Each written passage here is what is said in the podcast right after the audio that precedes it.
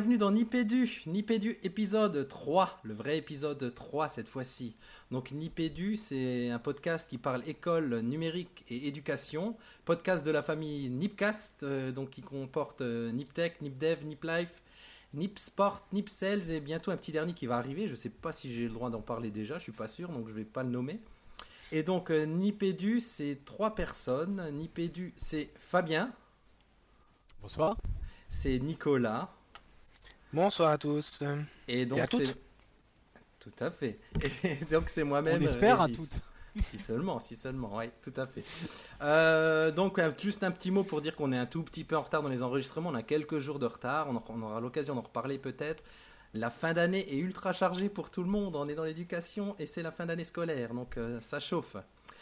donc on commence par présenter un programme de l'émission. Alors une trame de l'émission qui a pas changé. Hein. On va commencer par une petite parole aux auditeurs. On aura notre petite rubrique actu, notre rubrique à braque. Euh, le dossier de ce soir, ce sera autour de l'évaluation, ou je devrais dire plutôt les évaluations, les types d'évaluation. On aura notre petite récré et on finira par notre petit coup de cœur, coup de gueule ou inspiration. Ça vous va, messieurs? programme? Oui, ça, ça donne envie en tout cas. Ah, alors je dis quand même un petit mot parce que nos auditeurs le savent peut-être pas, mais on est le soir du match de, la France contre la Suisse. Exactement. Et que Fabien est en train de tourner sur son siège méchamment. C'est un fan de foot, contrairement à nous, donc euh, on va essayer de faire ça bien et dans les temps.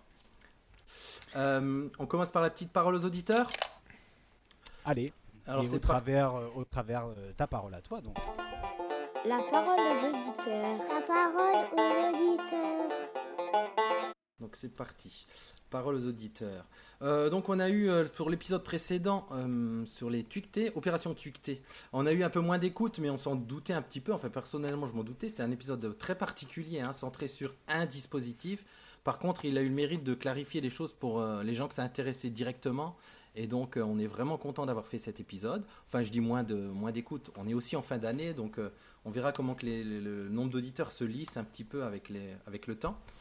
Euh, et donc, on s'installe doucement, là, tous les trois, dans nos rôles de podcasteurs. Et euh, donc n'hésitez pas à, faire des commentaires hein, sur iTunes, sur, euh, euh, SoundCloud, sur, bah, sur, Nipcast bien sûr. C'est ça qui nous aide, hein, de, savoir qui nous écoute, ce que vous attendez de nous.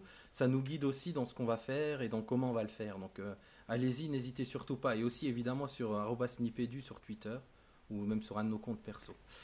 on pense qu'on aura très bientôt des invités, des interviews dans Nipedu on a hâte de commencer. En fait, euh, personnellement, je pensais commencer un peu plus tard, mais c'est vrai que ben, pourquoi pas, il faut se lancer. On verra bien comment que ça marche et ça nous apportera à, tous des, de nouvelles expériences. Euh, est-ce qu'on peut parler de peut-être d'un projet euh, d'enregistrement externalisé? Ah oui. sur site, voilà. Ouais, vas-y, vas-y. On a quelque chose, Régis, on, on, va peut-être se retrouver tous les deux en fin de vacances. Euh, sur un site euh, assez particulier puisque c'est le site de Ludovia il me semble. En tout cas c'est ce projet qu'on peut avoir tous les deux et de se retrouver là-bas et avec euh, bien sûr Nicolas qu'on contacterait via notre mode d'enregistrement préféré Hangout, faire un enregistrement depuis Ludovia et je pense que là on pourrait élargir un petit peu le cercle des intervenants notamment avec des...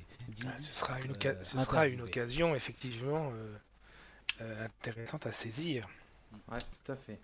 Et, si tu peux même venir sur place avec Nico, pas de souci, hein. Dit-il avec un bah, grand sourire. On fera avec. Je que, et je pense que les disponibilités d'un inspecteur de l'éducation nationale sur ces dates-là doivent être assez réduites. Ça doit être chaud, ouais. Oui, donc on sera sans doute à Ludovia et on verra son, ben, plein de copains de Twitter là et on essaiera de faire des interviews et, et on, est, on sera content de croiser du monde, c'est clair. Mm.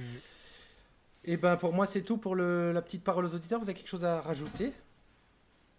On, a, on, on, comptait répondre à un commentaire là que je vois dans la note de l'émission, mais à, à, qui on a répondu en fait sur le site de Nipcast. Mais si vous voulez rajouter des choses, allez-y. Hein. Juste dire que, euh, alors, euh, ce commentaire, il nous, il nous invitait à préciser un petit peu les, les modalités de la tweetée, parce que c'est vrai que sans les, les supports visuels qu'on peut utiliser, c'est un petit peu euh, compliqué comme ça dans le flow d'un discours de, de, de, situer le dispositif. L'idée, c'est qu'on on continue à, générer, à créer des outils qu'on essaie de partager par les moyens moyens qu'on a déjà évoqués ici. bientôt, on aura, on aura un film qui sera aussi à la disposition, en tout cas un, petit, voilà, une petite séquence vidéo d'une dizaine de minutes qui devrait mettre en image et illustrer par, par une captation vidéo, par un montage vidéo, le président notamment le président de, de Régis, voilà, autour des différentes phases qui structurent, qui, qui structurent pardon, une séquence tweetée. Parfait, j'ai vraiment hâte de voir ça. Nico, on peut passer à la séquence suivante? Le maître du temps. Bah allons-y, allons-y, allons-y pour les actus. Alors c'est parti pour les actus. Actus. Les actus Alors mon actu à moi, elle ira vite. Euh, figurez-vous qu'en cette fin d'année euh, un peu houleuse avec un changement de ministère, le ministre vient d'adresser une lettre aux familles euh, au sujet de la réforme des rythmes scolaires. Lettre qu'il adresse sur la base des, communes qui se sont lancées à la rentrée dernière et au fait que ça y est, l'ensemble des communes ou presque maintenant a des horaires d'école et que les premiers enseignements sur cette réforme comme on commence à porter des fruits et voilà, ils communiquent envers les parents. Alors si si vous avez loupé cette lettre euh, en tant qu'enseignant euh, ou, membre de l'éducation nationale, elle a le mérite d'être euh, lue. Et puis, vous pouvez faire le choix, si vous voulez, de la diffuser aux parents d'élèves qui la trouveront en tout cas sur le site de l'éducation nationale, éducation.gouv.fr. Mhm. je le note. Bravo Régis, tu es prévenant. je me posais la même question. Ah bah, actu, Régis? Non, bah oui, c'est à toi, Fabien. Tu as testé pour nous deux applications, apparemment. Oui, alors euh, en ce moment, on l'a dit lors d'un précédent épisode, c'est la ferveur autour des créations de capsules. tout ça, c'est parti d'initiatives autour de la pédagogie inversée et notamment de la, réflexion qu'on peut avoir sur la pédagogie inversée dans le premier degré. Euh, donc j'ai testé deux applications sur ordinateur puisque on parle souvent des limites euh, d'Adobe Voice puisque Adobe Voice n'est disponible que sous iOS. Donc j'ai testé deux autres solutions de création de capsules dans lesquelles on associe des images euh, qu'on vient importer de nos fichiers ou d'internet et de l'enregistrement vocal principalement, le tout pouvant être animé. Donc ces deux, euh, ces deux logiciels s'appellent Narable, N-A-2-R-A-B-L-E, j'ai essayé d'y mettre un petit peu l'accent, euh, et Expli, E-X-P-L-2-E, e. on vous mettra euh, les liens sur le site de Nipédu. On retrouve bien évidemment pas l'ergonomie extraordinaire et intuitive d'un Adobe Voice. Cependant, on peut y trouver son compte. En tout cas, moi, je vous invite vivement, dans le cadre de création de capsules, de tester ces deux, euh, ces deux logiciels. Euh, voilà, qui peuvent, qui peuvent apporter une bonne alternative et qui, euh, bon, même s'ils sont moins accessibles, offrent des possibilités intéressantes. Narable et Expli pour de la création de capsules sur, sur PC, Mac et dans toutes les bonnes épiceries, bien sûr. Ouais, je connaissais un tout petit peu Expli, mais Narable, je n'ai jamais entendu parler. Je précise, ouais, justement, que je voyais passer sur Twitter là, cette semaine, je crois, euh, que Adobe répondait officiellement que pour l'instant, ils ne pensent pas porter Voice euh, ailleurs que sur iPad. Ce que tu dis iOS, c'est même que iPad, il n'y a pas sur iPhone. Ce serait sympa déjà sur iPhone aussi, l'avoir toujours dans, la, poche. Tu, fais bien de le préciser. Moi, j'avais pas fait le lien, je m'étais jamais interrogé. Je ne savais pas qu'il n'existait pas euh, sur iPhone. Et donc, oui, petite petit plugin pour euh, les, copains là, de, enfin des copains, des tutos qui ont trouvé des solutions euh, pour euh, exporter. Alors j'ai pas testé, mais pour exporter apparemment les vidéos de, Adobe Voice qui sont en fait normalement bloquées sur le cloud d'Adobe. Alors c'est Nico Guitar, de Tisman01 et de Edward Vince. on mettra aussi dans les notes de l'émission. Apparemment chacun. Moi, tu as testé toi, Fabien? Alors, euh, la solution la plus pratique qui est proposée, j'ai échangé avec François, qu'on doit nommer à chaque, euh, à chaque émission, et je le salue d'ailleurs parce que je sais qu'il nous écoute.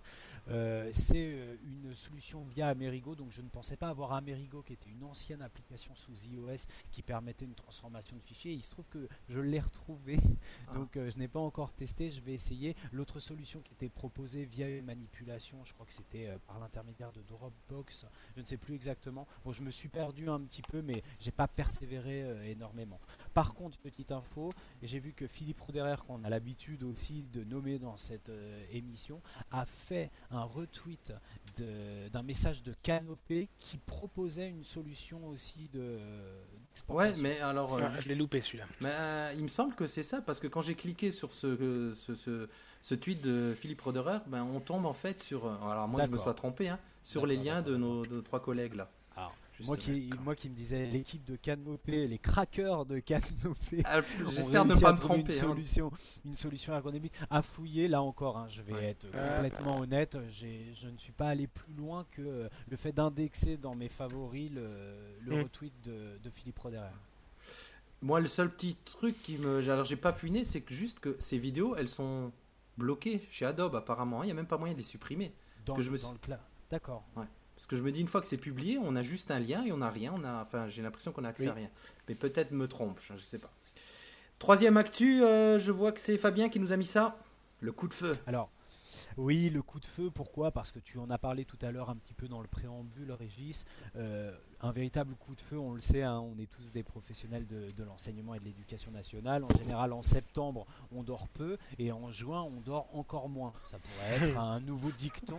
Euh, les journées sont chargées pour tous les professionnels. C'est ce qui nous a conduit à, atermoyer cette, cette, En juin, les journées rallongent.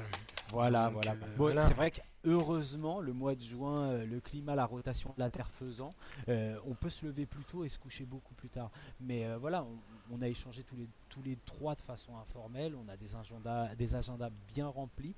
Et alors non pas par narcissisme, mais je pense qu'on pourrait, on, pourrait dire voilà, qu'est-ce que c'est que le quotidien en quelques mots d'un professeur des écoles un 20 juin, d'un IEN et d'un modeste conseiller pédagogique? Nicolas? Attention oh, mais euh, moi, mon, mon, quotidien, il est, il, est, il est fait de plein de choses, mais euh, l'actu en ce moment de, de, ce qui me préoccupe, c'est euh, bah, d'abord la fin ou presque de, de la campagne d'inspection. c'est surtout bah, la préparation de la rentrée prochaine. Alors ça passe par la gestion prévisionnelle des postes, tant sur du point de vue structurel, c'est-à-dire qu'on affine les mesures de carte scolaire. Donc on communique avec les maires et on communique auprès des écoles, on explique, on fait de la pédagogie auprès des familles, des parents, et on essaye d'œuvrer de, pour que la structure euh, euh, reste euh, profitable à l'apprentissage des élèves. On, travaille aussi à organiser ça du point de vue de la, ressource humaine, en faisant de jolies choses qui s'appellent des couplages de postes, c'est-à-dire qu'on rassemble tous les temps partiels pour créer des postes complets pour des gens qui ne sont pas encore nommés. Et c'est assez rigolo de le faire cette année, croyez-moi, lorsque les écoles n'ont pas les mêmes horaires, ne travaillent pas forcément les mêmes jours ou les mêmes après-midi. Bref, il faut un tout petit peu aimer le calcul sur les durées en ce moment, mais c'est au programme de cycle 3. Alors, voilà ce qui occupe mes jours et mes nuits, particulièrement en ce moment puisqu'on est sur un média de niche qui est axé éducation et numérique, quel outil utilises-tu pour organiser toutes ces données? Eh bien, écoute, pour l'instant, je travaille tout bêtement sur Excel, euh, mais j'ai pas encore d'outil numérique qui va me le faire. C'est vraiment euh, un travail manuel. C'est vraiment un travail manuel parce que en plus, ça peut pas se faire sur une machine. Il faut connaître les situations et savoir quels sont les couples que les, les, postes que l'on peut coupler en fonction des contextes, des difficultés de classe, des, des, des, performances des enseignants. Voilà, il y a beaucoup de paramètres à prendre en compte et c'est pas seulement du numérique et des maths. Voilà.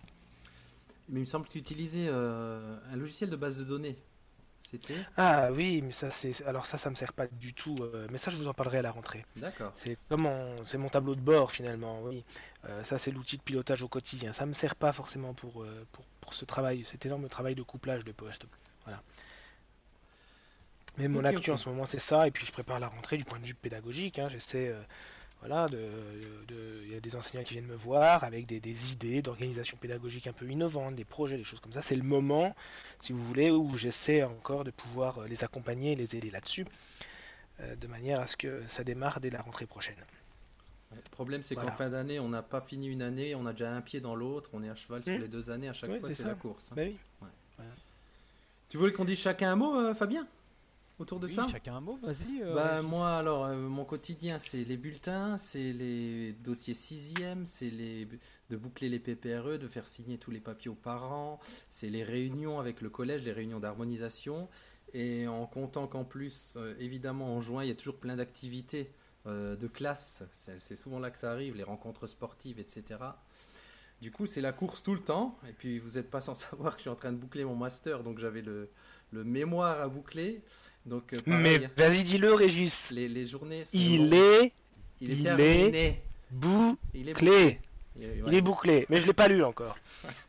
il est bouclé. Alléluia. Et bon, il y a encore la soutenance, mais ça devrait normalement aller. Mais la fin d'année, oui. oui. Difficile, difficile, difficile, la course. Hmm. Fabien, toi? Bah écoute, euh, je, je vous rejoins, hein, c'est un moment charnière entre euh, une année qui se termine et une autre qui commence. Donc ça pourrait résumer un peu euh, ce, qui, ce qui, mon quotidien, en tout cas ce qui peut rythmer mes semaines de conseiller pédagogique, à savoir que, à savoir qu'on fait des bilans de l'année, des projections pour l'année prochaine en termes de planification du programme d'animation pédagogique pour la circonscription, d'accueil des nouvellement nommés euh, sur la circonscription, que ce soit dans le cadre du placement. Le placement, Ils, sont déjà, ils ont déjà été nommés Ah oui, complètement. Alors pour le mouvement, oui, le, enfin ce qu'on appelle le premier mouvement, pour le, Oui, le premier, second mouvement ou le placement, ça va être très bientôt. Mais comme on est sur des postes très spécifiques, moi, je, Oui. sous couvert de mon UN, je, on est très vigilant, on rentre en contact, on sensibilise à des contextes d'enseignement qui sont très particuliers. Donc voilà pour la préparation, Mhm. de la rentrée, formation, accompagnement des collègues. Aujourd'hui, j'étais en recrutement AVS, euh, mais j'en parlerai tout à l'heure euh, pendant ma récré. Voilà, la récré avec l'AVS. marche. Je pense que ce sera, ce sera le moment. Et puis, et puis on boucle les projets. Et puis, et puis surtout, surtout, surtout, surtout, et il y a une petite dédicace à mon collègue Pascal Gentil, conseiller pédagogique, qui ne nous écoute pas, mais je ne perds pas espoir. C'est beaucoup euh, le travail autour des affectations des élèves en CLIS et en ULIS. Voilà. Et là, Pascal Gentil, c'est pas un acteur ça? Je ne sais pas, mais ça pourrait être un acteur. En tout cas, dans son domaine, c'est un, c'est un acteur, pour ne pas dire un comédien. Mais on y Moi, je propose qu'aujourd'hui, en tout cas, Fabien, on parle pas de récréation, on parle de mi-temps. Ah. Ah, ouh là là là là, c'est énorme. Et alors là, je sens mon cœur, mon petit cœur de supporter qui saigne. Donc je préfère Voilà. qu'on élude tout ce qui est en rapport avec le football. Absolument. Donc voilà, voilà un petit peu ce qui a pu euh, rythmer ma semaine et ce qui va un peu, euh, j'imagine, continuer à la rythmer jusqu'à jusqu'au mois de juillet, mais bien, bien, bi- bien entré. Enfin, je trouve pas le terme en français. Bien avancé, un mois de juillet bien avancé. voilà. Oui. Allez, coup de sifflet sur la rubrique Actu. Bravo Régis, monsieur l'arbitre, c'est parti. Et c'est parti pour la rubrique à braque. Rubrique à braque. Rubrique à braque. Et donc, La Fabien rubrique à voulait... braque. Ouais, c'est ça. Fabien voulait nous parler de l'enseignement du code à l'école. Alors, en parler, non, parce que je ne maîtrise absolument pas. Quand on, me dit l'enseignement du code à l'école, qu'est-ce que c'est? L'enseignement du code à l'école, je me revois, j'étais en classe de CM1, voilà, dans mon école, et on avait le bus de la commune qui venait nous chercher pour nous emmener dans une autre école, qui était à l'autre bout de la commune, et on allait faire de la programmation sur Logo Tortue. C'était Oh. exceptionnel. Oh là là, Régis j'ai dé- déterré le Attention, là. Régis, vas-y Ouais. dis-le. Bah écoute, Fa- euh, Nico, on, on a fait de la programmation sur sa logo tortue. Il y a quoi? Il y a, c'était quand? Il a, il en a une deux, à la maison, Il y a deux, Nicolas. trois mois. J'en deux, ai une mois. vraie à la maison. Oh, eh, mais c'est c'est exceptionnel. Dans mon musée des objets de l'école, il serait vraiment en, en- en très bonne place. Et voilà, et l'enseignement du Et- c'est ça. Ouais, et elle est opérationnelle. Et j'ai toutes les cartes euh, perforées qui vont avec. euh, le lève-crayon fonctionne. Enfin, Bon, alors, elle est vraiment ex- ex- opérationnelle. Explique aux auditeurs de, de moins Oui. de 20 ans, parce qu'on sait bien que c'est Oui, un oui, oui. temps que les Bah, la, tortue logo, 20 la, ans- la tortue logo, c'était, euh, si vous voulez, un petit, euh, un petit robot euh, filaire qui était relié à une télécommande filaire dans lequel on, on- on pouvait euh, enfiler des, cartes perforées qui lui donnaient des consignes. Avancer de une unité, avancer de 10 unités, tourner à gauche de 25 degrés, de 30 degrés, de 45 degrés, tourner à droite de, d'autant de reculer, etc. Et avec euh, cette tortue qui ressemblait effectivement à une demi-sphère à roulette, eh ben, on pouvait euh, y insérer un stylo et lui demander éventuellement de lever le crayon et de baisser le crayon pour dessiner lors de ses déplacements. Ce qui permettait de programmer avec les enfants des figures géométriques à dessiner au sol et de, travailler un tout petit peu moins le côté programmation, même s'il y avait ce côté-là, que le côté vraiment construction géométrique finalement. voilà. Alors, euh, le logo, euh, c'était un langage informatique. Euh, la, tortue a évolué, c'est devenu un trackpad plus tard. Le Big Track. Trackpad, le Big Track, merci. Le, Big Track qui était cette fois-ci un, petit, un petit tracteur qui était complètement autonome, qui fonctionnait sur pile et il, avait, il avait sur son dos l'écran sur lequel on pouvait justement programmer tout de suite les consignes. Et puis ensuite, elle est devenue un logiciel, notamment sur les premiers Mac, euh, et notamment le Mac classique, où c'était un petit triangle qui se déplaçait euh, sur l'écran en fonction des consignes. Puis ensuite, eh ben, le logo a été perdu de, vue, euh, les langages informatiques ont évolué, et puis on est passé à d'autres langages, le Pascal, le Turbo Pascal, le Basic, etc. etc. Voilà. Alors aujourd'hui, effectivement, il y, a, quelques personnes sur Twitter, mais ailleurs aussi, qui militent pour qu'on introduise le, code et l'apprentissage du code à l'école, hein, parce qu'il y a quelques, quelques États aux États-Unis qui, ont fait ce choix-là. Bon, moi je suis assez dubitatif euh, euh, parce que, euh, alors non pas que je trouve pas, je trouve que cette demande ou cette, cette idée n'est pas pertinente, mais je crois que simplement on n'est on pas mûr pour ça. à titre d'exemple, cette année dans mon académie, le concours de professeur des écoles en mathématiques a proposé un, sujet dans lequel il y avait un exercice qui reposait sur Excel. Il y avait un tableau et où on demandait dans la première question de dire quelle était la formule à mettre dans cette case pour avoir le résultat de, de, la combinaison de deux colonnes. C'est l'exercice le plus échoué au concours. Donc en fait, euh, pourquoi je vous dis ça? Bah, Parce que si on veut apprendre le code, il faudrait peut-être que nos enseignants le, maîtrisent. On précise le code euh, informatique, hein, je pense. Bah j'espère que c'était clair depuis le début pour les auditeurs. On parle bien du code informatique. Hein. Et, en fait, on va inscrire quelque... on pourrait inscrire quelque chose dans les programmes, mais comme il n'y a aucune formation et que nos enseignants sont... ne, savent pas faire, ce sera pas fait quoi qu'il arrive, quoi. Donc je, suis très dubitatif sur, ce... sur cette idée-là pour l'instant. On n'est pas du tout mûr euh, pour, pour, donner sens à, cela. Et puis on n'a on a pas, on a ni les, ni, les ressources en formation, ni les ressources techniques pour le faire. Hein. Toutes les écoles encore ne sont pas connectées, je le rappelle. Hein. Ça peut sembler bizarre, mais euh, toutes les écoles encore ne sont pas connectées. Et l'équipement par enfant, il est loin d'être satisfaisant. Pour ma part, dans ma circonscription, il est de un ordinateur pour 8. Hein. Euh, donc voilà, ce sont tous ces éléments-là qui me semblent euh, importants, même si ce travail qui est fait de propositions, il est là aussi pour faire avancer les esprits, c'est ce qui est important. Voilà. Après, il y a une question de temps aussi. Hein. Si, on, si on fait du code euh, informatique à l'école, on le prend sur quel temps, etc. C'est vrai bah, que. Voilà. Euh, ça, c'est tout le problème de, ces enseignements qui s'y rajoutent, et nos enseignants qui nous écoutent euh, le savent bien. Hein, quand on a fini de faire des maths, du français, de l'histoire, de la géographie, il faut faire encore l'apprendre à porter secours, euh, la PER, euh, voilà, on nous parle maintenant oh oui. Euh, de l'égalité filles-garçons, on nous parle encore, il y, a, un groupe hein, à l'éducation, à l'Assemblée nationale qui propose par exemple de faire l'éducation à l'alimentation biologique. Hein? Donc on a tous ces mouvements de société là qui cherchent aussi à, à avoir une valeur éducative, ça peut s'entendre, mais ça témoigne surtout qu'on est dans une vraie crise de la connaissance où on ne sait plus exactement qu'est-ce qui est fondamental et qu'est-ce qui n'est plus. Mais ça, heureusement, ce n'est pas à nous de trancher là-dessus. Mais ce sont des vrais débats euh, sociétaux euh, qui sont très importants. Oh, on a ouvert une belle boîte là. Il y aurait de quoi discuter. Hein ah juste, j'apporte, euh, j'apporte un. On t'entend un, peu moins, Fabien. Vas-y, vas-y, Ah, pardon, pardon. Est-ce que là c'est mieux J'ai toujours des problèmes de son, ça me, ça me désespère. Euh, dans euh, cette échelle de, de mesure de l'intelligence que dont vous avez déjà entendu parler, qui s'appelle le WISC, qui sert souvent à tester les élèves, notamment lors des, mhm. des, moments charnières en vue de leur orientation. Enfin, vous je rappelle aux auditeurs que je travaille dans, la SH. Euh, on a un, subtest du WISC qui s'appelle Code et qui, euh, bah, comme son nom l'indique, sert à, mesurer la capacité de l'élève à comprendre ou à produire, à comprendre plutôt euh, un codage spécifique très simple.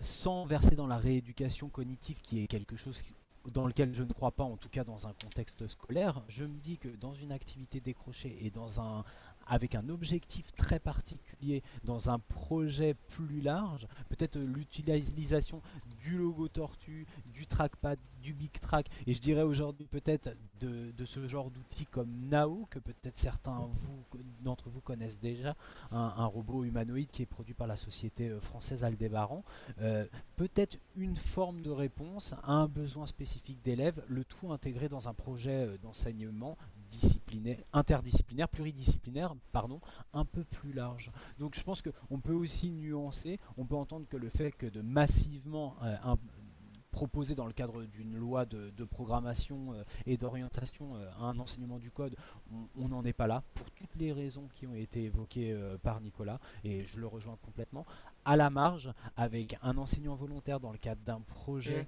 pour lequel il y aurait une des de objectifs, sur des expérimentations, euh, pourquoi pas Et notamment, je pense à cette expérimentation qui a été menée toujours autour de Nao, le robot humanoïde, dans dans la, la pardon, l'académie de Versailles par un professeur de technologie dont le nom m'échappe, mais on le mettra aussi en référence, où il mhm. fait produire des élèves de deuxième cycle de collège euh, une chorégraphie au robot Nao. Et, vraiment, hein, la vidéo est sur YouTube, c'est à voir parce que c'est très très intéressant. Et là, pour le coup, je finirai juste avec ça. J'ai été très bavard. Ça rentre dans le cadre des programmes de technologie de quatrième et enfin oui de quatrième et de troisième.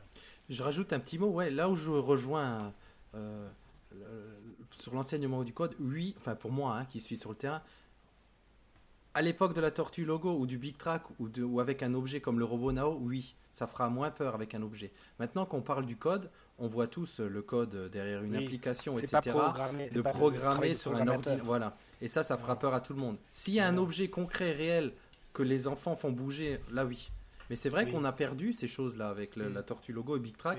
Et maintenant, on est né sur du logiciel. Enfin, il y a des super logiciels pour coder, hein, Scratch et compagnie. Mais avec un objet concret, ça fera moins peur à ceux qui ne connaissent pas du tout l'informatique. Ce qui est le cas de beaucoup, comme le souligne Oui, c'est évident. Mais il y, a un vrai intérêt. Hein. C'est juste que du point de vue structurel, on n'est vraiment pas prêt. Et euh, ça, risque de. Voilà, toutes ces innovations qui vont trop vite, elles font souvent des flops. Quoi. Euh, Mais euh, je me promets de vous faire une photo de ma tortue et, de la mettre, euh, et de la mettre sur Nipéduc. et il n'y a aucun message secondaire ou un sens second à ce que je viens de dire. C'est pas une contrepétrie. dernier, dernière poêle, la rubrique à braque, bah, Fabien sur le longue. Encore Fabien Bah oui, c'est terrifiant. alors, tu m'as dit, je reprends le programme de l'émission, excuse-moi. Je suis ah, là, tu sur l'appel à projet R 2014. Ah oui, voilà, parce que, alors, un appel à projet autour d'un projet de formateur qui me tient à cœur, mais dans lequel je n'arrive pas à m'investir et pourtant il faudrait. J'aimerais pouvoir, et j'ai tweeté quelque chose dans ce sens-là cette semaine, recenser tous les concours euh, qui auraient une pertinence pour les classes, euh, pour euh, générer, pour, pour entraîner ces classes dans un projet, pas seulement de réalisation, mais d'apprentissage. Je me rends compte que j'ai été très peu clair sur ce que j'ai dit. En gros, quels sont tous les concours sur le territoire national qui permettraient aux classes de développer un projet d'apprentissage avec une réalisation finale qui pourrait être valorisée dans le cadre de ce concours. Voilà, j'ai cherché, j'ai trouvé quelques liens, notamment, c'est le lien que j'ai tweeté, euh, un, recensement de, certains concours par euh, l'Académie de, Poitiers ou d'Amiens, je ne sais plus très bien, je retrouverai le tweet. Donc euh, n'hésitez pas sur le compte Nipédu, le compte Twitter, sur le compte le site Nipédu à nous signaler tous les concours, concours de bande dessinée, d'écriture, etc. dans lequel... allô Ouais, moi je t'entends. Ah oui, euh, dans lequel on pourrait, euh, voilà, on pourrait, euh, les classes pourraient s'inscrire. On avait perdu Nicolas quelques secondes. T'es toujours là Oui, bah, moi je vous avais perdu, mais si ah. vous n'avez pas, si, si t'as Fabien, c'est pour ça que j'ai paniqué, c'est parce que en, conseiller pédagogique, quand j'ai pu l'IUN en vue, moi je, voilà, je, je panique. Bien sûr. voilà. On, ok. a pris du temps pour ouais, c'est clair. C'est infernal. On s'excuse. Et donc, on va passer à notre dossier. Le dossier de Nipédu. Le dossier. Et donc, le dossier ce soir, il sera, il portera sur l'évaluation. Et donc, dans cette première partie de dossier, qu'on a intitulé Évaluer à l'école, pourquoi faire? Pourquoi faire C'est vrai, évaluer, franchement. Pourquoi évaluer? Eh ben alors, pourquoi t'évalues Régis? Pourquoi moi j'évalue? Commençons par toi. Pourquoi euh, t'évalues? Euh, moi j'évalue euh, la, la- la- la version officielle, euh, la version. Non, moi j'évalue. Pour... bah, pourquoi on évalue En général, on évalue pour voir si ce qu'on essaye d'apprendre aux élèves, euh, s'il y a une portée, on essaye d'évaluer, d'avoir du recul, un feedback sur son apprentissage, sur son enseignement. Et puis il y a l'autre versant, on évalue pour, pour voir ce que les enfants ont retenu de ce qu'on leur apprend.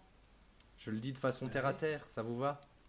Non, mais c'est très bien dit, ça c'est la position de l'enseignant. Il y a Voilà. peut-être une, une demande institutionnelle derrière euh, cet acte d'évaluation aussi.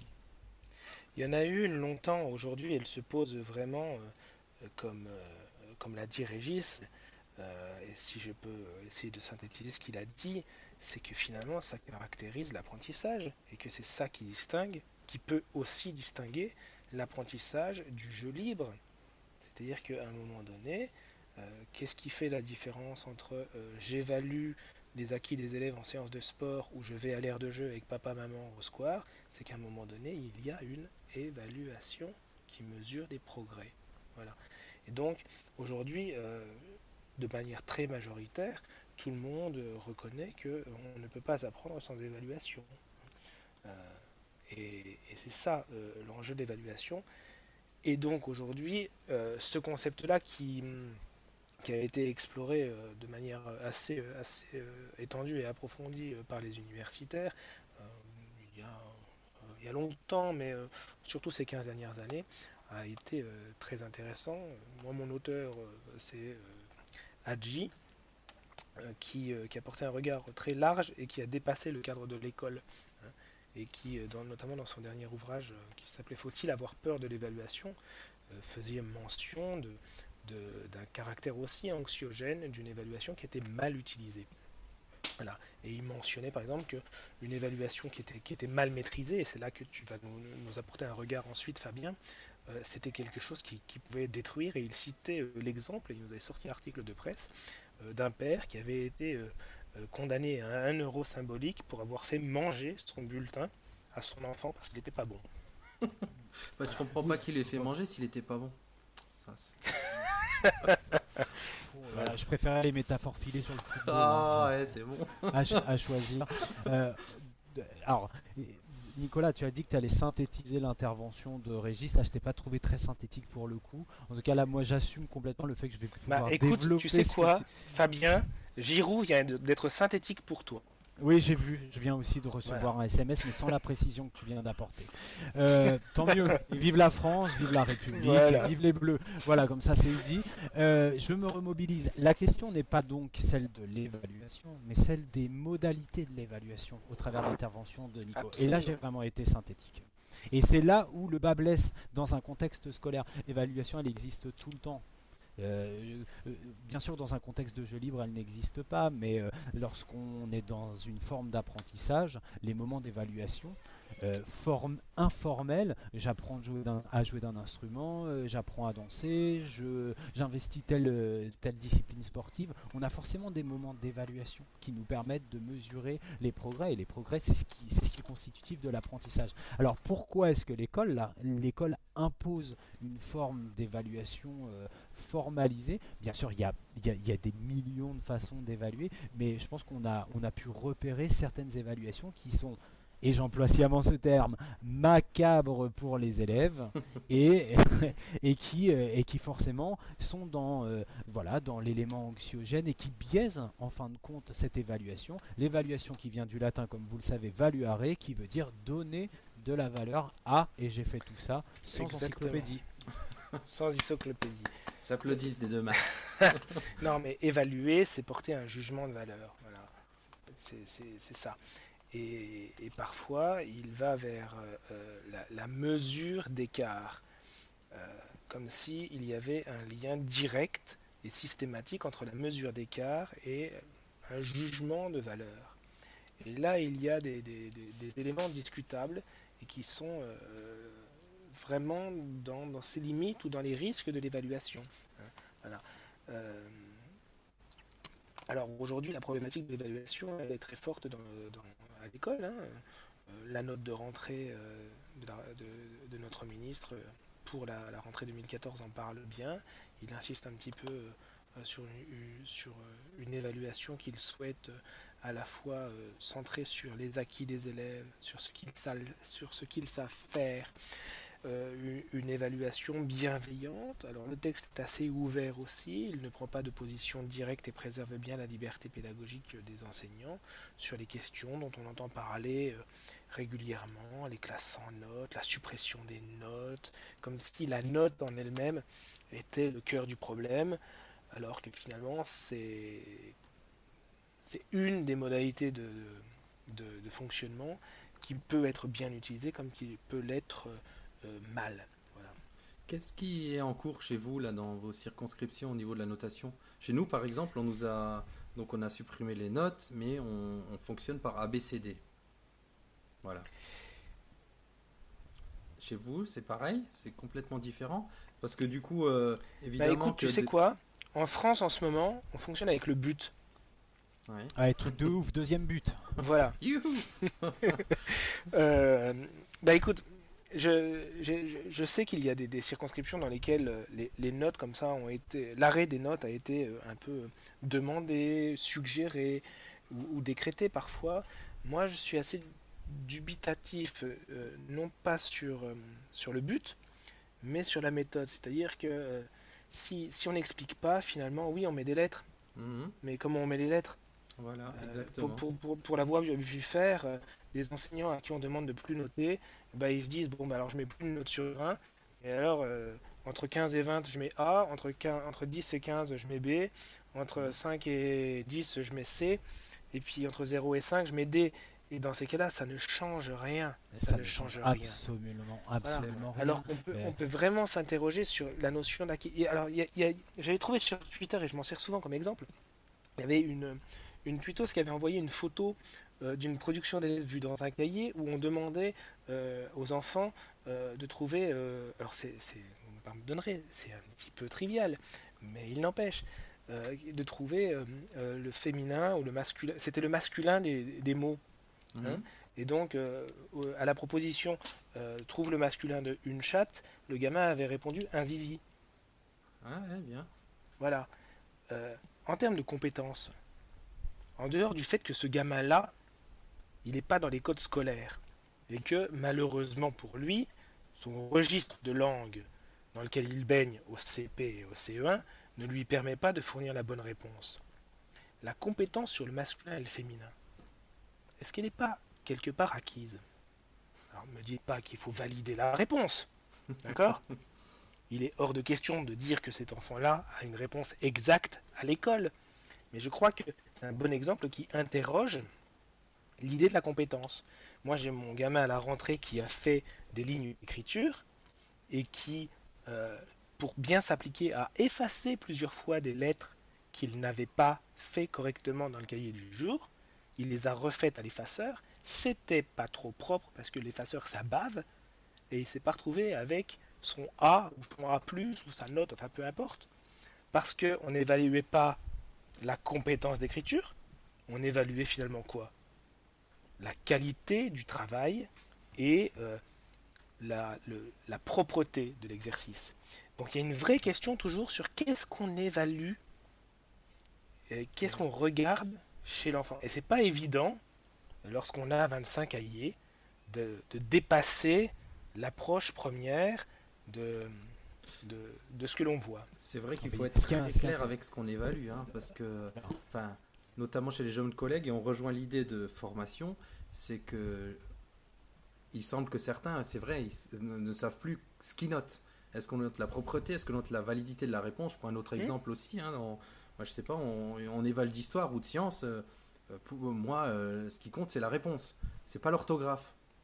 Mais il y a des collègues chez qui la, mauvaise réponse, enfin l'orthographe compte dans la réponse de science. Pour moi, s'il a donné le, la bonne réponse en termes de connaissances, ça me va. Je note pas l'orthographe en sciences ou en histoire.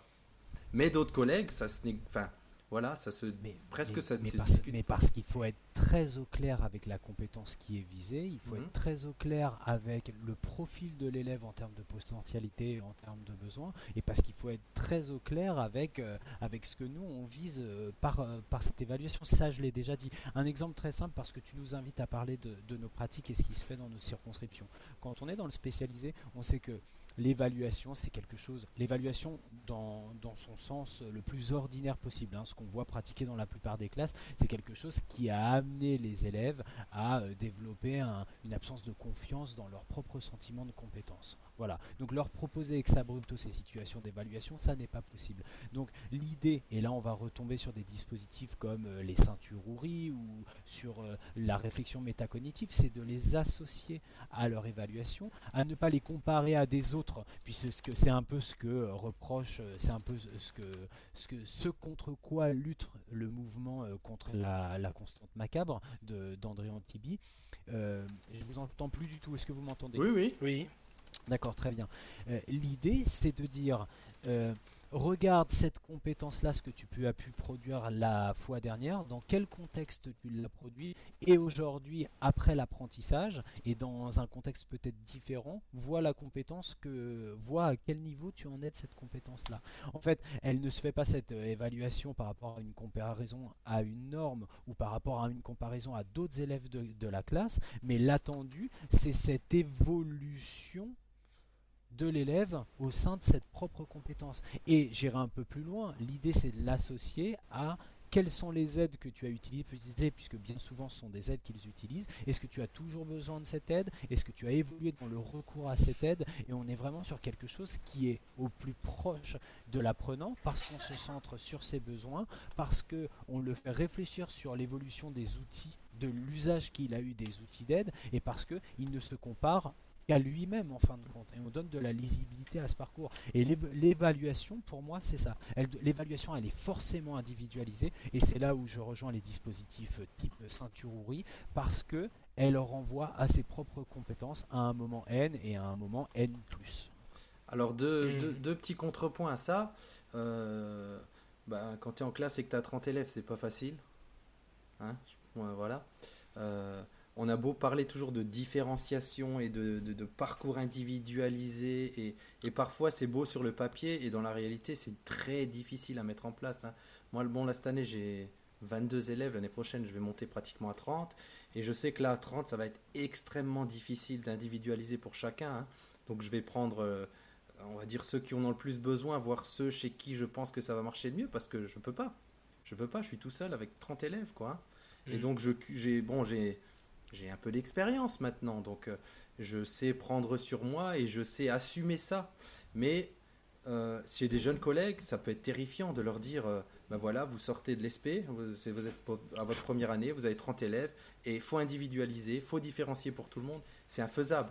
Alors on se retrouve avec Ça- des beaux dossiers de PPRE et des beaux travaux bien faits sur le papier, et on sait bien qu'en classe derrière ça suit pas. Mais on se, on se, on se met des œillères en faisant ces beaux on dossiers. peut relativiser un, peu- euh, on peut relativiser un peu ce que tu dis aussi. hein. Parce que euh, très clairement, dans l'entrée dans le métier, si tu fais euh, référence effectivement aux jeunes enseignants qui débarquent, euh, il est absolument hors de question d'exiger que la première approche de la classe soit la différenciation. Hein. C'est vraiment quelque chose qui, qui n'est pas dans les attendus de- des, des premières, des premières pratiques en responsabilité. Chez toi peut-être?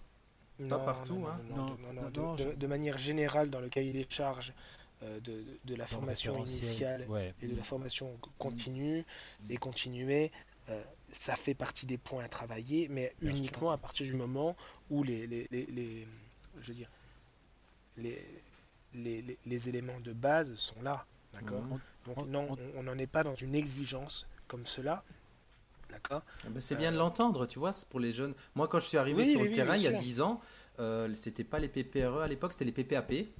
Et donc Oui. j'avais euh, 20 élèves et je me suis rendu compte que si je devais suivre les textes, j'avais j'avais 12 PPAP quoi. hein. donc j'ai pris sur moi Oui, en Bien- disant à l'inspection, eh ben, moi je peux en faire que 5 hein. Et, Et, puis si, tu, si tu as une classe de 30, tu en auras 30 parce que les besoins spécifiques d'élèves, qui est un concept qui est propre à l'enseignement spécialisé, en tout cas qui a émergé dans des contextes d'enseignement spécialisé, il est valide dans la classe. Après, là où la réflexion de pédagogue elle se fait, oh là là, tu vois les signes de Nicolas Oui, oui. Dans le. Ça veut pas dire qu'il y a un but ça. Non, ça, ça veut dire qu'il faut qu'on arrête. Ça veut dire que ça va être la mi-temps. Euh, je- Ben, vas-y, eh ben, fais- c'était non, non, non, on fait, on fait la mi-temps peut-être et, et on y Non, reviendra non, plus Non, non, vas-y, oui, oui, Non, raison. Euh, ce que, je, ce que je voulais vous dire, c'est que les besoins spécifiques, pour moi, ça n'est pas un concept, euh, enfin, même si c'est un concept qui est né dans l'enseignement spécialisé, tous ces élèves ont des besoins spécifiques. Et dans un contexte d'évaluation, on ne pourra pas, on ne doit pas évaluer tous les élèves de la même façon. Même si la norme, c'est un élément prégnant de l'école Mhm. républicaine, ça fait partie de notre ADN et qu'il faut la préserver, c'est-à-dire qu'il y a des évaluations à un moment, ça fait partie de notre culture scolaire et je dirais au-delà de notre culture scolaire, de notre identité. Voilà, et ça, à mon avis, il ne faut pas y toucher. On peut à un, moment imaginer des solutions de personnalisation qui sont très simples à mettre en place, monsieur Forgione, et ça pourra faire l'objet d'une discussion tous les deux, peut-être en off, pour individualiser ces formes d'évaluation, et encore une fois, de façon très simple, pour ne pas mettre en difficulté les élèves face à quelque chose qui est très anxiogène. Dans la deuxième partie, après la mi-temps, je veux bien parler de quelques dispositifs qui commencent à être mis en place, enfin, qui sont mis en place ici et là. C'est la récré. C'est la récré. C'est la récréation. Alors vous avez le droit de jeter un œil sur votre Régis. smartphone. Oh, c'est la mi-temps, pardon. Qu'est-ce qu'il dit le match. Euh, bah, 2-0. 2-0. 2-0. À la récré, on a le droit de regarder la télé. hein. Euh, donc la récréation et donc un petit retour de. Cela dit, 2-0, c'est pas un score de cours de récré quand même, hein, parce qu'en général, en cours de récré, c'est plutôt du 15-0. Ouais, hein. c'est Ouais, scores ouais, c'est ridicule. Il y a toujours une, il y a toujours une équipe de 4 joueurs très très bons contre les 15 euh, bras Bah, c'est les grands contre les petits. Oh, c'est insupportable. C'est c'est les CM2 contre les CP. Alors, tu, sais, tu, sais, à quoi ça me fait penser, Nigo? Ça me fait penser à, à- à ce fameux texte de Piaget sur les règles de jeu de billes dans les cours d'école. Donc, euh, on dit souvent que euh, on dit souvent que Piaget est hermétique. S'il y avait une, une entrée dans le Piaget, bon, je sais que Piaget ça fait un peu vieux jeu, faut dépoussiérer tout ça, euh, la naissance du cognitivisme, mais, mais n'empêche que voilà son analyse, son observation des, des, des règles de jeu de billes dans les cours d'école pour pour expliquer, Mhm. pour illustrer le développement de l'enfant. Je pense que j'ai- ça a été une petite entrée pour moi dans ce métier modeste, mais ça a pu me parler un petit peu, parce que j'en ai compris. hein, on reste sur, de, sur du Piaget, mais voilà. Donc Ouais. là, ça collait plutôt pas mal, non? Récré, mi-temps, Ah oui, Piaget, nickel, c'était sûr. bien. Faudra que j'aille Ouais, voir voilà. ça, je connaissais pas. Voilà. Et donc Nico voulait Ouais. nous faire un petit retour sur son appel à, à, à Nip Voice euh, de la Bah oui, semaine. puisqu'on enfin, a, puisque c'est la récré et qu'on avait invité les gens à jouer avec Nip Voice, enfin avec Voice euh, la dernière fois et notamment à dédier cette application pour essayer de, de, de, le mettre au service de la mémorisation et de l'expression poétique ou en tout cas la, récitation expressive. On a reçu quelques retours qui n'étaient pas inintéressants. Je voulais remercier euh, euh, les, quel- les quelques personnes qui ont, publié sous, sous la balise euh, Nip Voice. François Lamoureux, bien sûr. Et puis, il y, en a d'autres qui s'y sont essayés. J'ai plus les noms en tête. Euh, voilà, je voulais les remercier d'avoir euh, d'avoir essayé ça. Ce qui m'intéresserait maintenant, mais ils pourront me le faire euh, via bah, sur Twitter, c'est de, de- de me dire si effectivement cet outil-là peut, peut- a vraiment son utilité dans, cette, dans cet objectif vraiment de mémorisation. Voilà. Ok, bah j'espère qu'ils vont. Répondez donc à Nick Ni- sur Nipedu. Ouais, ouais, c'est vrai que c'est intéressant. Moi, je- j'avais envie. Enfin, j'ai pas, j'ai plus le temps de rien faire là. en Mais voilà, c'est ça. Bon, Ouais. on a, j'ai pas eu beaucoup, beaucoup, beaucoup de réponses, mais c'est parce que il y a euh, la- la- l'appel arrive de manière un peu tardive sur euh, sur euh, une fin d'année qui est très chargée, où la plupart des enseignants bouclent leurs projets aussi. Ouais, c'est clair. Euh, voilà, mais on recommencera l'opération, il n'y a pas de souci. Et toujours à propos d'app, donc pour la récré, Fabien nous va nous demander si vous êtes plutôt QR code ou Orasma? Ah, Est-ce que tu peux nous parler de cet échange épique qu'on a eu euh, sur Twitter avec, euh, avec quelques collègues, Régis? Oui, alors je sais plus comment que ça a commencé exactement, par contre. Euh, C'était une question de François, je pense. Ah ouais lui. donc je sais- écoute, Ah concentre-toi qui- bien, parce qu'à mon avis, il y a le troisième but qui est pas loin. Ah, C'est but, un penalty raté. Euh, Ah, mince. ouais. Ah là là, dommage parce que ça c'était le 3-0. Non non, c'était en pleine, en pleine récré des pénalties. Hein. Ouais, c'est génial. On est, on est bien. Non, non, c'était. Monsieur. C'était, euh, c'était. euh, alors, j'ai oublié son prénom. Je sais que c'est Monsieur Solanet, oui, exact. Solanet, Voilà. qui, euh, qui nous proposait via un de ses, voilà, encore un de ses. C'est vrai qu'on n'a pas parlé suffisamment de, de ce collègue qui, qui produit des choses tout à fait intéressantes, qui à un moment proposait une solution d'utilisation de Orasma. Euh, je crois qu'on a déjà parlé. On en a Orasma. parlé, exact. ouais, ouais, tout à fait. Oui, oui. Et du coup, François a tenté une sortie à ce moment-là, et une, sortie fort heureuse et fort pertinente. La fameuse question quand on présente Orasma, c'est Orasma, d'accord, mais quoi de plus qu'un- qu'une solution QR code pour, euh, pour travailler sur de la réalité augmentée Alors, Et alors là, chacun s'est fendu de ses arguments. On a découvert des pro QR code, des pro Orasma, et on s'est dit qu'on allait, on allait faire, on allait l'utiliser comme un cahier de vacances pour nous tous monter nos petits projets et voir quelle différence entre Orasma et QR code dans les utilisations en classe. alors, je fais juste un petit point pour les nos auditeurs qui savent pas du tout ce que c'est. Il y en a sans doute. Pardon. Donc le QR code, c'est un espèce de code barre. Enfin, c'est un cube. Vous avez sûre- sûrement déjà vu ça, un carré qui ressemble à un code barre. Et donc, on, passe son smartphone ou son, sa tablette, on dit qu'on flash le QR code et ça donne accès à un lien qui peut nous emmener sur une page web ou sur un document. euh. Mais donc, à la base, il faut donc euh, ce QR code pour accéder à ce lien. On en voit de plus en plus dans les pubs, hein, maintenant même euh, dans les magazines, des QR codes. Donc, on, on Alors, accède. Vas-y, Un pardon. exemple concret de QR code. Non, non, c'est moi qui te coupe la parole. Je suis vraiment désolé, Régis. Non, non, vas-y. Un exemple de QR code précis, on le retrouve sur le site de François, euh, si c'est pas malheureux, où euh, François donc a produit des QR codes qui renvoient, lorsqu'on flash le lien, à un questionnaire. Donc lui, il a photocopié ces, ces cubes, ces QR codes, qu'il a scotché au dos des ouvrages qui étaient dans la bibliothèque euh, de la classe, par exemple.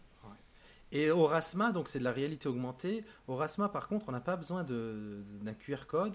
On prépare, un- on- on- il suffit de flasher, enfin de photographier ou de passer sa caméra plutôt sur euh, un objet qui a été préenregistré en quelque sorte. Je vais donner un exemple pour, pour être concret.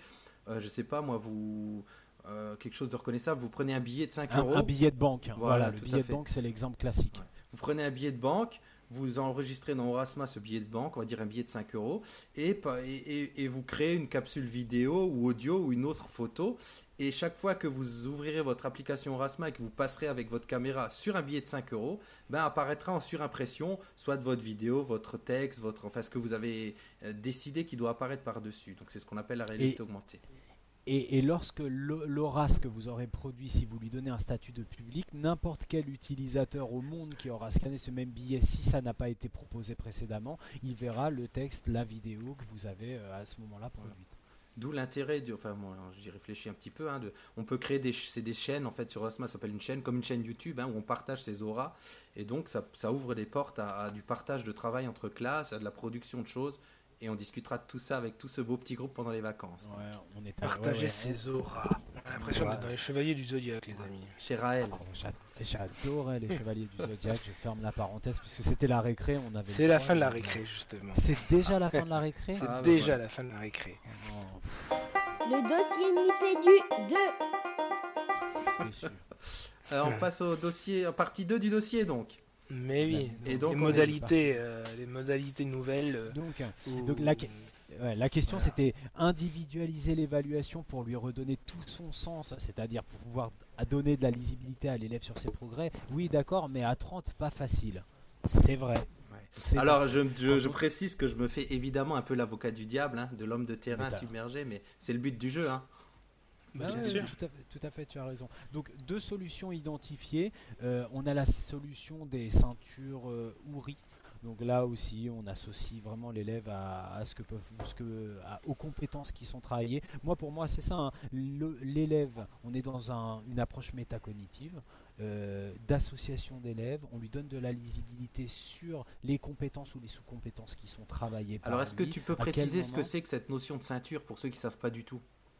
Alors c'est euh, c'est un concept qui est issu de la pédagogie institutionnelle. On a parlé il y a quelque temps euh, suite au décès de, de, de Ouri, mais je sais plus lequel et j'ai peur de dire une bêtise. Ne dis Euh, rien. pas le.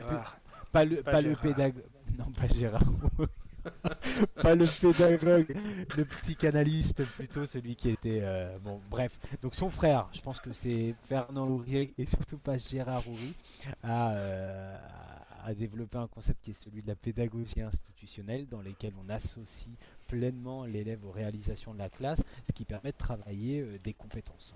Euh, le- les ceintures, c'est la partie, c'est le versant évaluation de ce, de ce concept pédagogique et de mise en œuvre pédagogique, dans lequel, euh, à la même façon, enfin de la même manière qu'au judo, à l'aïkido ou quel que soit votre art martial de prédilection, il y a des passages de grade et ces passages de grade se font via la validation d'un certain nombre de compétences. On a, on Ce a bien échelles. évidemment des échelles, une difficulté croissante, donc il faut hiérarchiser les compétences, chaque compétence donnant accès une fois validée à l'évaluation de la compétence suivante. Et je fais très schématique parce que là, les défenseurs de la pédagogie institutionnelle vont dire ce conseiller péda n'y connaît rien, c'est trivial, c'est des raccourcis, mais j'ai un temps. C'est simpliste c'est simpliste, mais bon, j'espère que ça aurait été compris par tout le monde. Donc, en ce moment, il y a euh, des collègues qui travaillent sur le, sur, euh, qui retravaillent ou qui repensent euh, cette évaluation par ceinture. C'est vrai que Twitter a remis à la, à la mode ou devant la scène les pédagogies institutionnelles, la pédagogie freinée,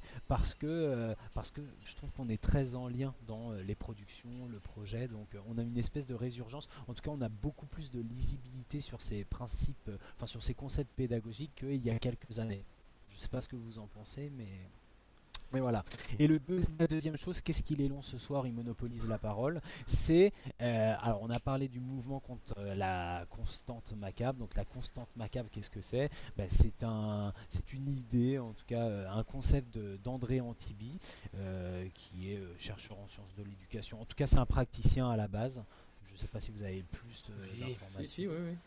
Mais il est, passé, il est passé en anime, euh, il est passé en conférence dans, ta, dans ton académie, me semble-t-il, où il est prévu qu'il y aille. Bah, et, hein, il me semble que dans la circonscription de Champigny 2, il est prévu, où il a été ah prévu. Oui, en tout cas, il y a beaucoup de défenseurs du mouvement contre la constante macabre dans, dans notre académie. Voilà, on peut parler de. Voilà, je pense à Grégory Kikampois, je pense à Marc Maillard, qui est un principal de collège, du collège Montetti à Ponto-Combo, donc en Seine-et-Marne. Et je pense à, Phil Roderer, dont, à Philippe Roderer, dont on a déjà parlé, euh, Phil Roderer. Donc, cette, euh, cette évaluation, elle consiste en quoi? On ne change pas forcément la note, on ne change pas forcément les A, les B, tout ça, on s'en fiche.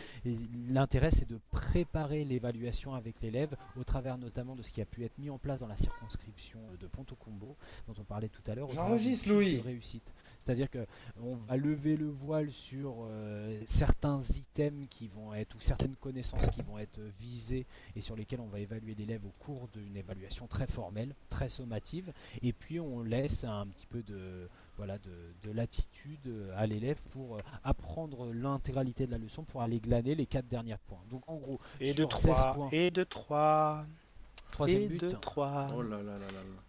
Je crois que c'est pour ça que Fabien arrête plus de parler. Là, il se dit Je rate mais le oui, faut que je parle, faut que je parle. Vas-y, Fabien, vas-y. En fait, je contre mon angoisse par la parole. Tu, as, tu as raison. Tu as tous les droits ce soir, vas-y. si ça vous intéresse, messieurs, parce que je pense que ça intéresse, oui, oui, bien sûr. Nos, nos, auditeurs. Donc, on peut imaginer que sur une évaluation à 20 points, euh, il y a 15 points, par exemple, qui sont euh, dévolus à des, à des items qui auraient été travaillés préalablement en classe avec les élèves, sur lesquels on aura attiré leur attention. On ne proposera pas exactement ce qui aura été travaillé dans le cas de la fiche de réussite, mais on peut pointer tel document, on les guide dans leur apprentissage, en fait on les associe une fois de plus, et puis il y a cinq points qui sont une espèce de question, euh, pas bonus, mais en tout cas qui portera sur l'intégralité de la leçon. Voilà. Ah, t'es toujours euh, sur Allez voir sur le oui, sur Antibi, je t'ai dit deux. Eh, mais vous ne suivez absolument. Non, mais je précise juste que tu es extrêmement dissipé. Alors, je précise que tu te trompes sur un petit point. C'est que il, veut vraiment, euh, de ce que j'ai lu, moi, j'ai lu cette année, là, du coup, dans la formation du master, que euh, tu refais les mêmes exercices. Pour les, tu parles des. Si on dit 15 points sur 20, ah bah. C'est faux. C'est hein. faux, c'est faux. Les, les, mêmes exercices dans la structure de l'exercice. Mais la surtout pas chercher une petite difficulté en plus, donc il faut vraiment être dans le même. Enfin, tu vois, il précise bien qu'il n'y a pas à chercher l'exercice différent. Et c'est vrai que c'est une information qu'on a. Hein. La, la, la, démarche. C'est une, caricature. C'est une caricature. La, démarche de Antibi, elle réside dans, euh, dans la suppression de cette constance. Mmh. Voilà. C'est-à-dire que Antibi, à un moment donné, euh, il s'est lancé dans des recherches universitaires euh, qui l'ont amené à découvrir que euh, tout évaluateur en situation d'évaluation, de manière implicite, insidieuse et inconsciente, créait des naturellement des échecs. Voilà. Donc il y a toujours une constante d'élèves qui ne seront pas bons. Hein. Euh, et donc tout son travail a consisté à reposer là-dessus et donc à créer des conditions pour réduire cette constante. Ce qui est un paradoxe puisque c'est une constante. Mais c'est lui qui en a fait le postulat que c'était une constante. Hein. Voilà. Euh, mais moi ce que je trouve très intéressant c'est que euh, il y a dedans le, statut de l'erreur qui est, qui est, posé et qui est très souvent considéré encore comme le statut de la faute et donc qui, qui, n'a pas de, vocation à, rebondir pour corriger et pour apprendre. Hein. Au-delà de cela, il me semble, moi, qu'il y, a une autre problématique dans l'évaluation, et tu vas nous dire ce que tu en penses, Fabien, euh, c'est qu'aujourd'hui, euh, avec le socle commun, et euh, en plein dedans, puisqu'il parlait des commissions de liaison CM2 6e qui sont centrées sur le socle commun, le, livret personnel de compétences, les paliers 1, les paliers 2, les paliers 3. Il y a une autre, une nouvelle dimension qui se rajoute dans cet univers de l'évaluation, c'est la question de non plus évaluer pour distinguer des élèves et quelque part établir un jugement de valeur, c'est-à-dire un degré de maîtrise, de connaissance ou de compétence. Ça, c'est le travail au quotidien. Mais à un moment donné, il nous faut valider et certifier des compétences acquises ou non acquises. Et là, il me semble que ces deux gestes euh, différents dans lequel euh, on peut euh, sur lequel on peut discuter. et je vois que tu commentes en termes de courbe de Gauss. c'est quelque chose qui a été mis en place dans le système suédois à un moment donné. Hein. C'est-à-dire qu'il y avait tout un système de, qui reposait sur les courbes de Gauss pour permettre de valider, etc. Ils en sont déjà revenus parce que apparemment c'était compliqué. Hein. voilà. Mais moi, je, ressens tout à fait ce problème-là chez les enseignants. Euh, pour, pour, donner un exemple, hein, dans ma circonscription, je suis arrivé euh, cette année, euh, le, palier 2 du socle commun, dans des écoles, tout ce qu'il y, qu y, a de plus banal, il y avait 50% des élèves seulement qui avaient le palier 2 validé. Hein. Mais quand on interroge les enseignants, c'est parce qu'ils veulent le remplir pour non pas certifier que les élèves ont un niveau qui leur permet de suivre les enseignements de sixième normalement, mais bien ils le remplissent en disant il faut que je puisse distinguer dedans le bon, le moyen, le faible, celui qui a 12 de moyenne et celui qui a 10,5. Voilà. L'évaluation pour la comparaison. En fait. Mais voilà. Euh, Or, il y a une évaluation pour l'échelle de valeur, pour le jugement de valeur, et puis après il y a la certification. Et là-dessus, on n'est pas encore bien clair, et je crois que les gens qui nous écoutent non plus. Alors je ne sais pas si par, par, rapport à ça, tu as des choses à nous apporter en termes de, de modalités euh, euh, ou de regard euh, sur ces, Alors, par, par rapport problèmes-là un contexte très particulier d'enseignement et, du coup je vois Monsieur Forjeune qui va rapidement monter au, créneau et s'inscrire en faux par rapport à ça. Euh, il y a quelques années, je travaillais euh, en IME, donc en, en, médico-éducatif, avec des élèves qui étaient, euh, on va dire, moyennement carencés, voire intellectuellement carencé, réellement carencé, avec ces élèves qui avaient entre 14 et 20 ans, on travaillait sur l'obtention du CFG, qui est le certificat de formation générale, qui est un diplôme qui existe de toujours, 5 hein. bis, qui existe toujours, qu'on propose en général en fin de collège, beaucoup massivement, et je crois euh, à, l'ensemble des élèves, j'en suis sûr, même à l'ensemble des élèves de SECPA, des sections d'enseignement euh, général et, professionnel adaptées. Et euh, l'idée c'était que dans cette IME, vous me dites hein, quand, quand non, non, complexe, dans cette IME, on avait lancé le projet d'associer nos élèves d'IME à la passation de ce CFG, de ce certificat de formation générale. Le certificat mmh. de formation générale, au-delà d'une épreuve sur un rapport de stage, il est basé sur la validation du palier 2. Qu'est-ce qui se passait? Certes, Régis, on accueillait entre 8 et 15 élèves dans notre classe.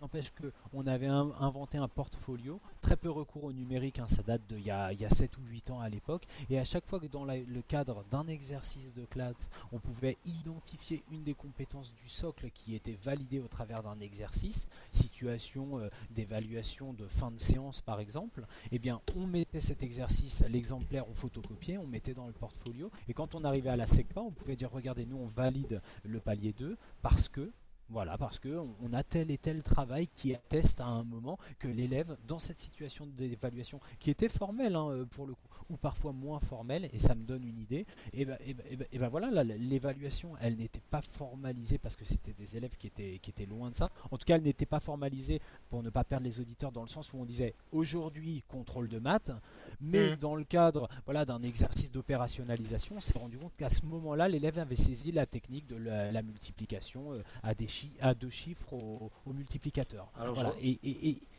Vas-y, je te laisse. Non, je rebondis sur ce que tu dis, mais là encore, c'est, je suis tout à fait d'accord. Je vais donner un autre exemple. C'est, euh, c'est l'exemple de l'élève qui, bah, il réussit toujours ses multiplications, et tu vois que le jour de l'éval, il la rate.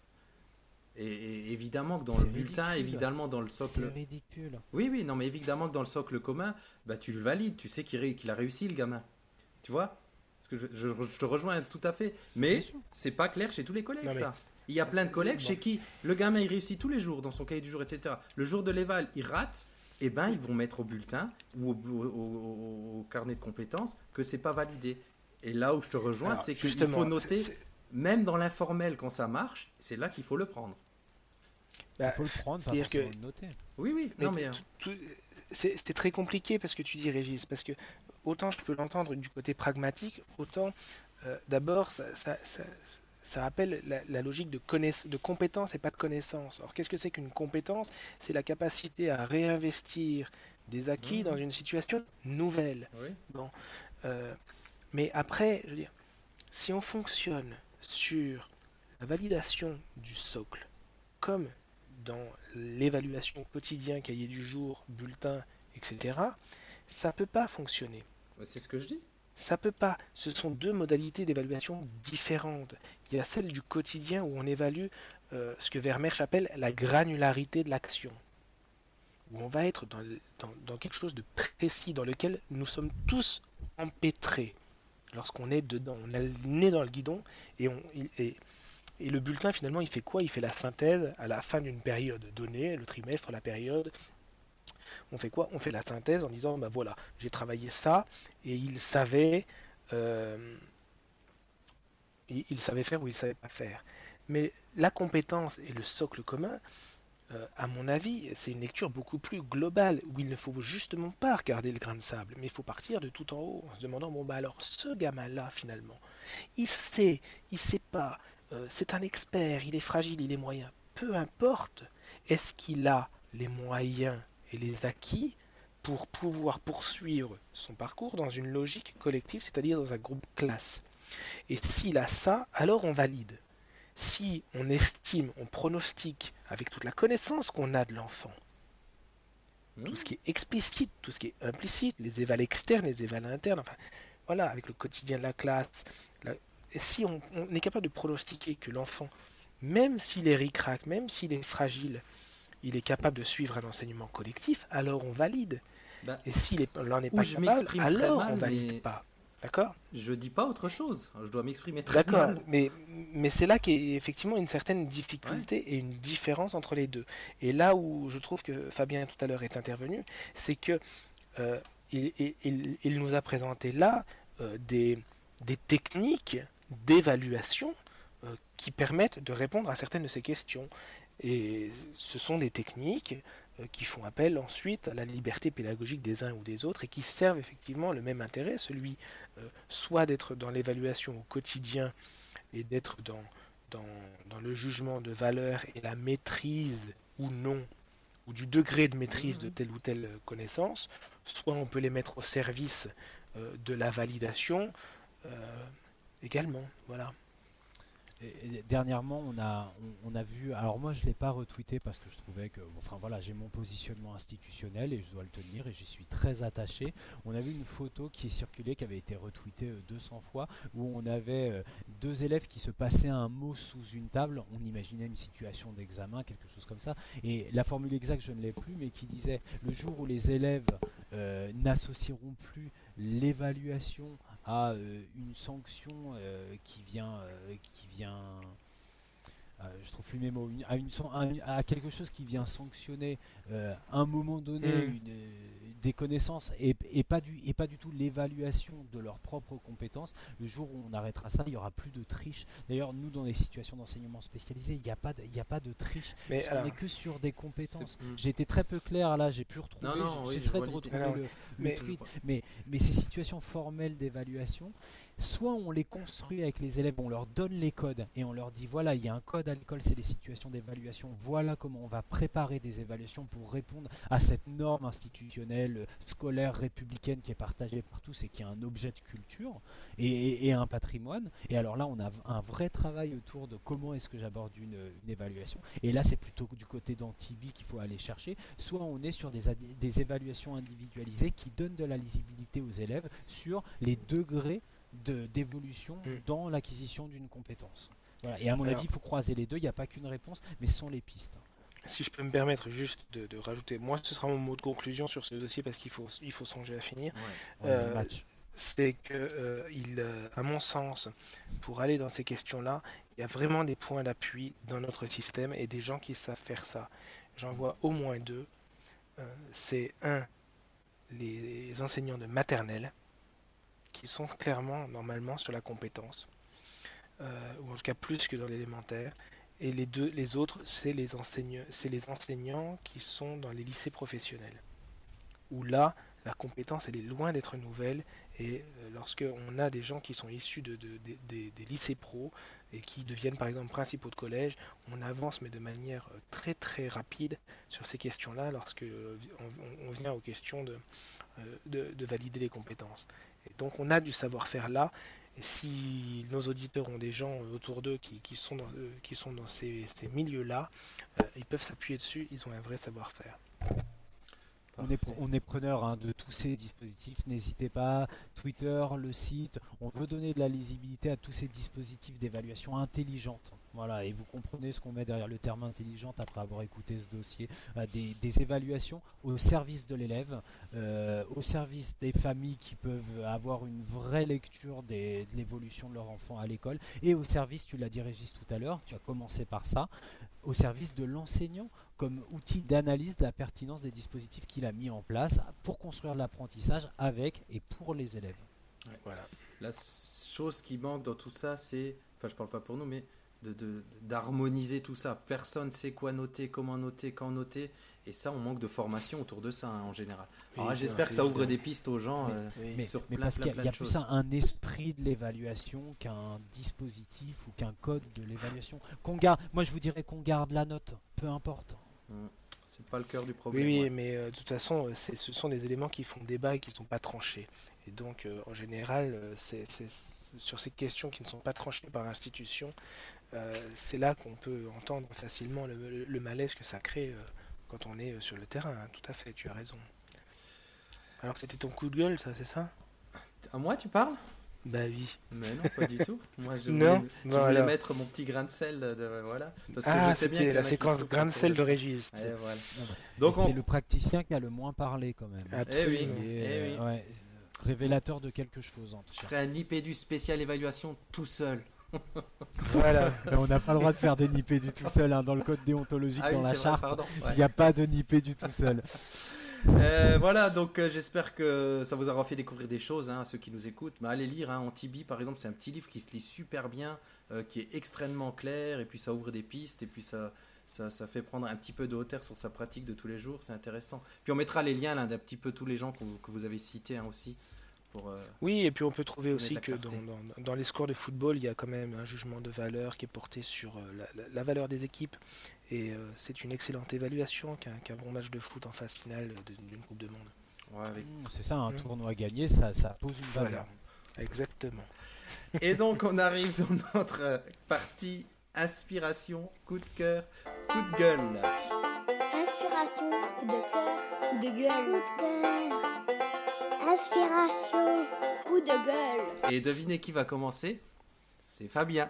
C'est Fabien. Oh non, je m'attendais pas du tout à cette réponse. Oh. Ça sera, ça sera un double coup de cœur et je j'entends déjà euh, la clameur qui va me taxer de de, démagogue et de mais alors je l'assume complètement enfin je sais pas. En tout cas un gros gros coup de cœur pour les enseignants euh, de ma circonscription et en particulier ceux qui ont participé au projet orthographe qui se sont laissés filmer dans leur classe malgré la difficulté que ça pouvait euh, induire qui ont euh, participé à l'analyse de leur séance une fois montée qui a donné lieu à un temps de formation extrêmement riche dans lequel je pense que tous les pédagogues qui étaient présents ont pris ont pris vraiment beaucoup de plaisir à, participer, analyser, à débattre un peu comme on le fait nous dans des espaces plus euh, confinés et plus confidentiels, quoique, hein, puisque du coup on est écouté par, par pas mal de monde, euh, comme dans Nipédu. Donc moi voilà, mon action de formateur et mon âme de formateur, elle est dans ces moments-là. Premier coup de cœur. Et deuxième coup de cœur aujourd'hui, j'ai une pensée pour tous les AVS euh, qu'on a pu recruter aujourd'hui. donc Et on a vu vraiment des perles rares, des ovnis, on a vu des doctorants, on a vu euh, des enseignants qui venaient de l'étranger pour lesquels il n'y avait pas de validation de diplôme. Et je vous assure qu'aujourd'hui, on a été de surprise en surprise avec les co-jurys sur euh, le profil des candidats qui nous arrivent sur les postes d'AVS, d'auxiliaire de vie scolaire, et bientôt d'AESH, euh, d'aide aux élèves en situation de handicap. Donc voilà, des coups de cœur pour des personnes, pour des situations de formation et, et, pour ce métier passionnant que j'ai la chance de faire au quotidien. Yeah. Nico ah bah moi je vais vous parler du terrain pour changer. Ah. Parce que euh, euh, j'ai tweeté il y a pas longtemps une petite photo euh, d'une astuce, parce que j'aime bien voir l'imagination qui, qui se, concrétise en classe. Et j'étais en inspection courant juin là, et j'ai vu une, une situation de travail en mathématiques sur, sur les masses au cycle 2, au CP, lorsqu'il faut apprendre à à peser euh, ou à, comparer des, masses. Et souvent dans les classes, on n'a pas le matériel qu'il faut, c'est-à-dire qu'il faudrait des balances de reverbal pour chaque binôme dans les classes pour pouvoir regarder euh, si c'est plus lourd, si c'est plus léger. Et donc il y a eu une, enseignante qui avait trouvé cette astuce-là, c'était de prendre des cintres, euh, des cintres à pantalon par exemple, avec des pinces, et de pouvoir pincer à chaque, à chaque extrémité des des, bah, des petits sacs de congélation dans lesquels on pouvait mettre les, les objets euh, pour comparer, tout en sachant qu'avec le doigt, bah, on pouvait faire le levier qui était nécessaire à la bascule de la balance. Et donc les enfants ont pu manipuler euh, sur un dispositif qui était tout à fait ingénieux, tout à fait pertinent, et qui, mine de rien, euh, demande très peu de préparation et qui a un coût réduit. Donc, astuce pour tous les enseignants qui chercheraient à pouvoir travailler sur les masses en classe de manière assez simple. Voilà. Ah, très bien. Tu sais que je, je, retrouve là le Nicolas enseignant que j'ai connu il y a longtemps. Et je me rappelle que tu travailles sur plein d'astuces comme ça. Et je vois bien que tu n'as pas changé. c'est un peu le. C'est MacGyver un peu. Ouais, non, mais je trouve que voilà, il y, a une vraie imagination qui est des fois en place dans les classes. Et on l'oublie ou on la voit pas assez. Alors que euh, là aussi, euh, il y a une richesse des savoir-faire qu'il faut aussi pouvoir partager et quand on les voit, il faut, en profiter parce qu'elles sortent pas de la classe. Et je rebondis en. Ah, vas-y, vas-y, Fabien. Vas-y. Non, non, Régis, moi, mon temps de parole, il est largement écoulé. Non, je disais que c'est marrant parce que le... quand, quand, je cogitais autour de Nupédu encore l'année dernière, et je pensais justement à des petites choses comme ça pour la partie inspiration coup de cœur, et je pensais au, au Nip Life qui parle de life hacking, et toutes sortes d'astuces comme ça, là où on détourne du matériel en classe. Il y en a tous les jours chez tous les collègues, quoi. Hein. Euh, et donc ça c'est intéressant, j'aimerais bien que les, auditeurs nous envoient. C'est souvent les petites choses et on pense même pas que c'est malin tellement on, fait tous les jours mmh. des petites choses comme ça. De nous envoyer des petites idées, des petites photos, là, il y a des choses à prendre dans toutes les classes comme ça. Et ça, ça m'intéresse beaucoup. Hein. C'est vraiment intéressant. une, une, espèce de nip truc. Ouais, tout à fait. Voilà, le mot balise, nip truc, n'hésitez pas. Moi, j'ai tellement pas l'habitude de voir monsieur euh, Lien tweeter que il a dû m'échapper, mais en tout cas, je trouve que la démarche, alors je ne sais pas si tu as associé la collègue à cette démarche, la prise de photos, lui demander euh, si le. Elle était en situation d'inspection, donc mais d'évaluation. Donc je l'ai pas trop embêté avec ça, tu comprendras, mais j'ai fait mes prix. je me suis pas caché, j'ai pris des photos tout en veillant à ne pas prendre en photo les visages des enfants avec tout le respect que j'ai pour vous et pour la fonction que vous exercez, je sais aussi que vous avez un entretien après cette inspection, c'est ce qui constitue le cœur de l'inspection. Et au-delà de ça, bon bref, je vais faire court parce que l'heure tourne. Je trouve que la démarche elle est géniale. Voilà, là où on est dans cette dans le partage, c'est aussi cet inspecteur qui se saisit d'un truc, d'un moment et qui se dit à partager, à partager au plus grand nombre. Twitter, merci, merci Monsieur l'inspecteur, merci Twitter. Ouais, ça a dû T'es faire pas obligé, pas de me vous voyer pour ça. hein. Il y a des fois où je te vous vois, je, je me sens beaucoup plus à l'aise dans la communication à ces moments-là. Bon, je vais terminer Voilà. avec du très lourd, moi. Vous avez vu termine. Attention les gars, non c'est une, une citation que j'adore et c'est aussi du coup là, un clin d'œil à, à, à, à Niptech où il y a Side, Mi- Michael, là, qui termine sur des, sur des super citations. Et celle-là elle me plaît bien et c'est pour faire un petit clin d'œil justement, dans une petite pirouette par rapport au début. On disait qu'on est en fin d'année et que tout le monde est crevé et je vois que sur ma timeline c'est vrai que tout le monde est KO. Et moi il y en a une que j'adore donc qui est de Talleyrand et qui dit Quand je m'examine, je m'inquiète et quand je me compare, je me rassure. Et celle-ci, je l'adore. Et pour moi, elle dit plein de choses. Quoi, hein. On est toujours à se remettre en question et à se dire qu'on n'est pas assez bon et que ça va pas, etc. Et puis parfois, il faut prendre un peu de recul et ça va mieux. quoi. Mm. C'est ce que se disent les joueurs de l'équipe de France de, face, à la, face à la Suisse. Avant, ils s'inquiètent et puis quand ils jouent, ils se rassurent. Voilà. En parlant de ça, je pense que mes merguez sont définitivement froides. Donc, euh, si vous pouviez conclure ce niveau Alors, vous avez remarqué que Fabien. Non, non, non. Je, euh, je- je vais confirmer parce que de- derrière ce que dit Régis, il y a quelque chose de fondamental et de vraiment important. C'est cette euh, euh, méconnaissance que les enseignants ont au-delà de leur propre pratique. C'est-à-dire que euh, ils savent ce qu'ils font, ils savent pas ce qui se passe dans la salle juste à côté, et, et bien souvent, euh, ils, ils- peuvent se référer à cette citation parce que euh, quand on, on- on prend un tout petit peu de hauteur, on peut facilement voir aussi que euh, on, est, on est loin d'être nul et que euh, voilà, quand on se compare, on peut souvent se rassurer aussi. Hein, Voilà. Le travail en équipe, C'est- un vrai travail de, de- de gain de confiance en soi qui, qui- qui est, qui est derrière tout ça. Voilà. Et donc, on va conclure cette émission avant que Fabien arrache les accoudoirs de sa chaise. Définitivement.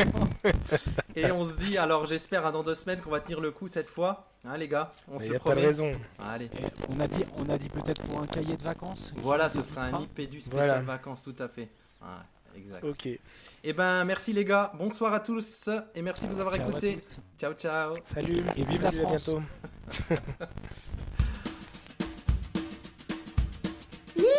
是。